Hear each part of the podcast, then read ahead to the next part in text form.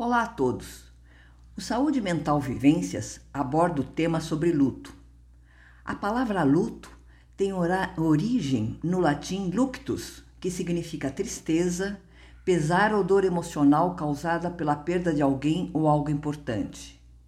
Existem diferentes tipos de luto, que podem variar de acordo com a natureza da perda e a cultura em que está inserido.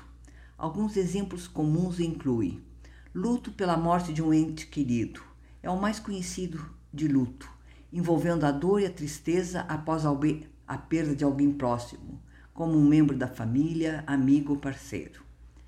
Luto por término de relacionamento refere-se ao, ao processo de enfrentar o fim de um relacionamento significativo, como o término de um casamento ou um relacionamento amoroso de longo prazo. Mas há também o luto por perda de emprego pode ocorrer quando alguém é demitido ou perde o emprego de forma inesperada, levando a sentimentos de perda, incerteza e desesperança, ou por mudanças significativas, mudanças abruptas na vida, como uma mudança de cidade, aposentadoria, perda de uma casa ou alterações drásticas na saúde. A duração do luto pode variar de pessoa para pessoa e também depende da natureza da perda. Não há um prazo fixo para o término do luto, pois cada indivíduo tem o seu próprio ritmo de recuperação emocional. Em geral, o luto pode durar semanas, meses, olha, a gente, até mesmo anos. É importante respeitar o processo de cada pessoa e oferecer o apoio durante esse período.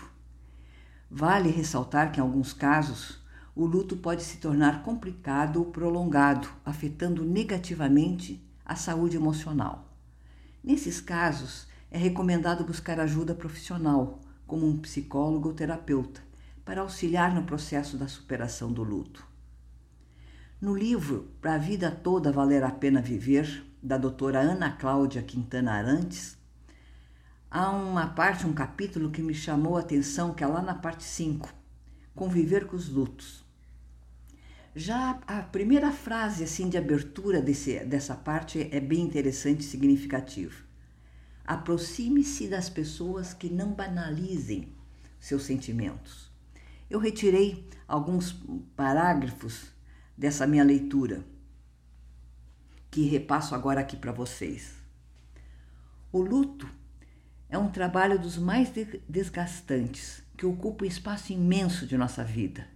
Acordamos de manhã e nos damos conta de que aquela pessoa que amamos morreu e que nunca mais a veremos novamente. É exaustivo acordar dia após dia com essa consciência. E ela vai seguindo. Todos nós já sentimos esse vazio alguma vez, mas à medida que envelhecemos, esses momentos se tornam mais frequentes. Vão-se nossos amigos, nossos familiares mais velhos, um professor que marcou época, um médico de toda confiança. Parece mais difícil recompor os alicerces e talvez seja mesmo. Na velhice, podemos ter menos energia para construir nossas bases. Justamente por isso, talvez sejamos capazes de organizar um mundo menos presumido e mais real, o que é positivo. Assim transformamos a ausência de uma presença dentro de nós segura e inabalável. O luto, diz ela em outra parte, tem um objetivo que é a reconstrução simbólica do vínculo, o tal som diferente do coração, uma nova música cujos silêncios serão preenchidos pela ausência da pessoa que a gente ama. Ou então, pergunta: quanto tempo isso leva? Impossível saber, ela nos diz. E que e quem impõe um tempo ao luto do outro está tentando fugir à responsabilidade de cuidar dessa pessoa. Luto individual, solitário, pede quietude, mesmo que preenchida pela tristeza. Olha que coisa linda que ela diz. O luto não é teoria, é experiência. É a experiência que vai compor cada trajetória individual e pautar o seu desenrolar. Nossa, eu adorei esse livro. Ele é lindo, ele é respeitoso e, e é também incrível, né? Um livro ser acolhedor. É importante sabermos que ao vivenciarmos o luto, estamos atravessando um difícil momento de tristeza e fragilidade, e que muitas frases, olha, por mais bem intencionadas, e existem muitas dessas frases, a gente vê nos comentários quando uma pessoa indica que faleceu alguém, né? Essas frases, ao invés de consolar, gente, essas frases ferem. São frases que desrespeitam o processo e o sentimento da pessoa enlutada.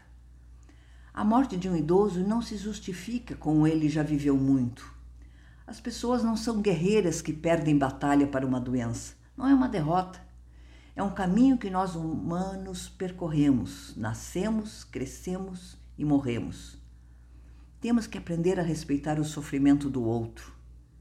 Eu encerro com uma frase da doutora Ana Cláudia. A experiência de ter nossa dor respeitada pelo, pelo outro nos ajuda a dar os primeiros passos em direção ao alívio dessa dor. Enquanto nossa dor não for reconhecida, nos sentiremos compelidos a provar o que está doendo. Olha só que intenso, gente. Que coisa bonita se ter a dor respeitada pelo outro e como ela nos ajuda. Acesse lá o meu site cristinoliveira.org, que ela tem a indicação dos dois livros que eu li da doutora Ana Cláudia e que gostei muito. E também siga o Instagram que ela tem. Ah, o Instagram é a, o nome completo dela, todo em letras minúsculas. Ana Cláudia Quintana Arantes. É muito bonito seguir o trabalho dessa médica. E o meu até breve a todos.